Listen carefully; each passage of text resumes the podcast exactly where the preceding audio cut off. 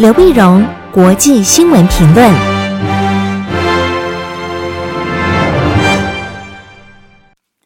各位听众朋友，大家好，我是台北动物大学政治系教授刘碧荣。从这礼拜呢，六月开始，那我的所有的音频节目已经入驻了喜马拉雅海外版，喜马拉雅 App。英喜马拉雅的英文拼写是 H I M A L A Y A，喜马拉雅。你可以下载喜马拉雅的 App，然后在喜马拉雅上面呢，可以收听我的节目。你进入 App 以后呢，你搜索我的节目名称 Dr. 刘的国际新闻摘要分析。那除了分析之外呢，当然还可以听到其他许多优质的节目。那今天呢，我们的国际新闻，我们从美国走起。当然，我们最关心的是美国的暴动。别到呢，这个礼拜呢，你从电视打开一看呢，都是触目惊心的美国暴动的画面啊！怎么会这样子？那么它的引爆点是这样子：五月二十五号礼拜一的时候呢，美国明尼苏达州明尼阿波利市有一个四十六岁的一个黑人呢，叫弗洛伊德，他因为被怀疑呢使用了假钞，假钞的店家报警，警察冲来赶来以后呢。那么他当然拒不合作，被警察从车里面嘛，这个当然一阵毒打，把他拉出来，拉出来，警察甚至一个白人警察叫肖文，然后甚至用就是用膝盖压他的这个脖子，把他压制在地上。那中间几度呢，当然讲，他说我这个我这个这个不能呼吸，但警察更不理他，最后呢就这样的窒息而死。这时的事情出来以后呢，就非常严重，就引起了非常敏感的种族的情绪，掀起了一连串脱序的暴动。而根据媒体报道呢，至少一百四十个城市发生了暴动，有四十个城市宣布进入宵禁，至少二十三个州和华盛顿 D.C. 动用了国民兵来维护秩序。即便呢，这个肖文后来已经被捕了啊，那么甚至呃 FBI 也展开调查，但是还是平息不了这股民怨呐、这股怨气。那警方呢，曾经一度宣称肖文，呃，宣称这个弗洛伊德呢是死于心脏病和体内的潜在毒物，企图用这方法替这个警察来脱罪啊，说他认为不是直接原因。但是呢，家属不同意，不不相信，不相信，找了独立的验尸啊，结果礼拜一的时候，六月一号的时候，独立验尸报告出来，证明他死于窒息。哦，那当然是群众更为激更为激愤啊，更激愤。那就而且这个蔓延的这个示威呢，其实蔓延到世界各地，在在柏林也有，在加拿大也有，在纽西兰也有，在伦敦也有啊，甚至在非洲的那么阿迪呃这个这个伊索比亚也有啊。那么甚至有说北京呢也有人起来各种各种抗议，抗议呢就是美国《纽约时报》就报道说，这一连串的全球各地的抗议呢，当然也让美国失去了作为世界领导的一个道德高度。那美国的医疗专家也担心啊，群众走上街头各种抗议，除了烧杀抢夺、抢百货公司啊、抢这商家之外呢，也会造成新冠肺炎的再一次的爆发，新的这个呃爆发新的高峰啊。那这个疫情将怎么办啊？那这个也是大家很关注的。在这样情况下呢，美国总统川普礼拜一的傍晚呢，六月一号的时候，终于在白宫呢发表了讲话。讲话呢，他除了当然对这事情表示关切什么之外呢，他也强烈谴责，呃，强烈建议州长和市长动用国民兵来维护秩序。他当然谴责暴力啊，他就希望要恢复秩序。他当时说呢，如果这些州长呢、市长呢没有采取行动的话，他将动用总统的权力，引用一条一八零七年的一个法律来出动军队平乱啊。那如果真的这样的事情，当然就不断的升高，引用一条十九世纪的法律。那么来来出动军队，很多人就讲说，为什么会发生这种事哈？因为美国这个白人呢，呃，欺负黑人呢，打黑人呢，甚至警察不当的执法，这事情也不是第一次发生啊。为什么会这么多啊？嗯，这个这个呃，这么多情况下，这次突然变得这么严重啊？其实有几个原因呢。很多专家分析，其中第一个原因就是黑人的郁闷呢。新冠疫情造成美国超过十万人的丧生。并导致一场呢自大萧条以来最严重的失业潮。四月份的时候，他的失业率更达到百分之十四点七，在黑人社区更为严重啊。那尽管黑人只占美国人口的百分之十三呢，在这场病毒大流行造成所有的死亡中呢，将近百分之二十三是非洲裔的美国人。非洲裔美国人在弗洛伊德被杀害的明尼阿波利斯。那么，非洲裔美国人呢，他的罹患疫情的比例更高达百分之三十五。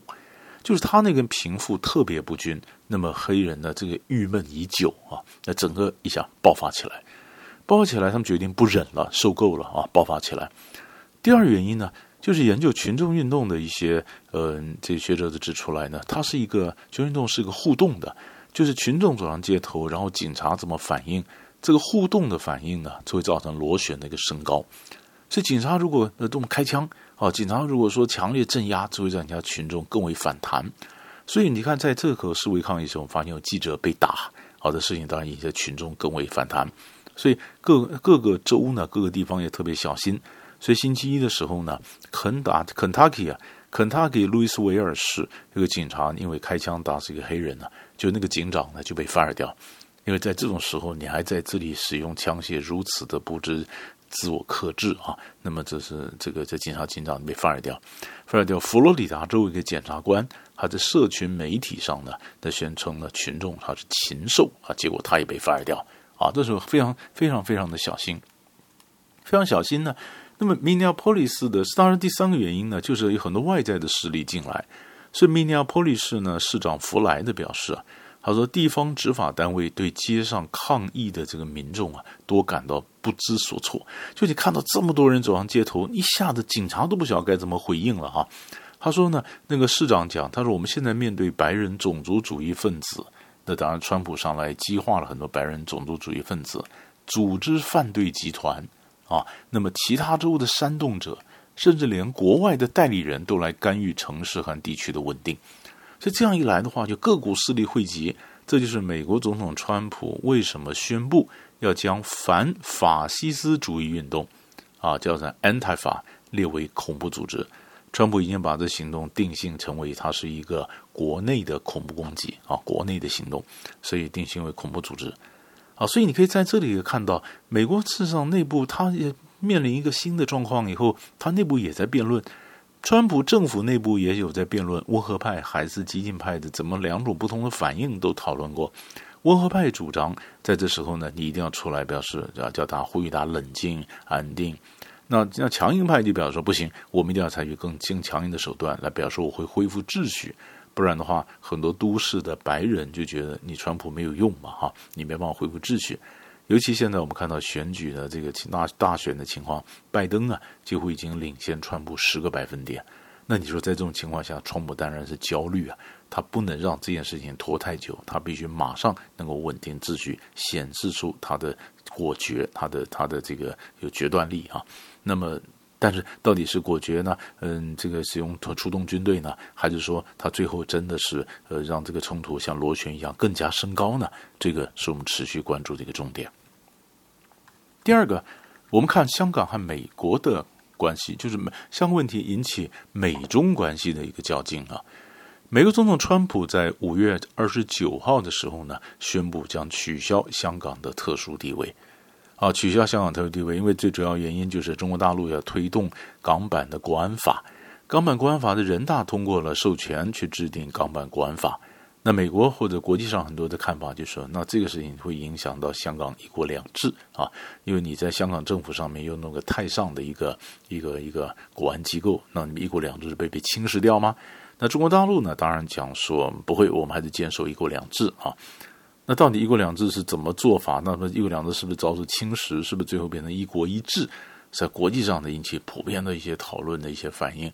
所以美国就宣布说，如果是这样子的话，那香港变成一国一制了，那我就取消香港的特殊地位，因为他美国跟香港呢，他又签了有一个法令啊，一九九二年的时候，美国香港政策法，啊，美国香港政策法，那可以跟着法令呢，呃，跟着法案呢，呃，嗯，政策法案呢，可以去取消香港的一些地位。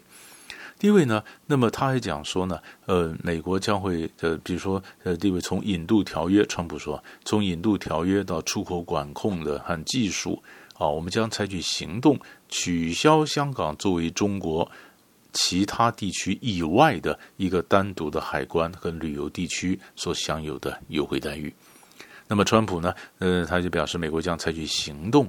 来涉涉制裁涉嫌侵害香港自由的中国和香港的官员，可是呢，话讲到这里就没再讲下去了，细节就没讲，没有谈到细节。他讲，他只是说我们的我们的采取的措施呢，会是强有力的，具有重大意义的，但是没有细节，没有细节，那当然这里面就还有回旋空间嘛。因为没有细节，就这些整个的反应呢，比大家想的要好，要温和。所以呢，那么那么川普讲完之后呢，所以礼拜一的时候，我们发现大陆啊、香港股票就双双走阳。啊，上证综合指数上升了百分之呃两个百分点，香港恒生指数更大涨了三点三六个百分点。可是就在陆股、港股收盘之后呢，外电又传出来说中方暂停对美国采购大豆等商品。哦，消息出来后，美股期指啊率先翻黑，欧洲股票涨幅也缩小。那根据媒体报道呢，中国大陆已经指示国有贸易商中的呃贸国贸易商中粮跟中储粮暂停包括大豆在内的部分美国农产品进口。另外呢，中国买家也取消了部分美国猪肉的订单，但是数量不明啊，民营的公司就还没有收到指示。那那在这样的一个情况下呢，嗯，本来就是川普一讲完，那么他们这个中国大陆采购就停了，就停了。一般的评论是这样的，是说中国呢是以静制动，先观望川普下一步怎么出招，他再决定下一步该怎么走。那川普可能怎么出招呢？啊？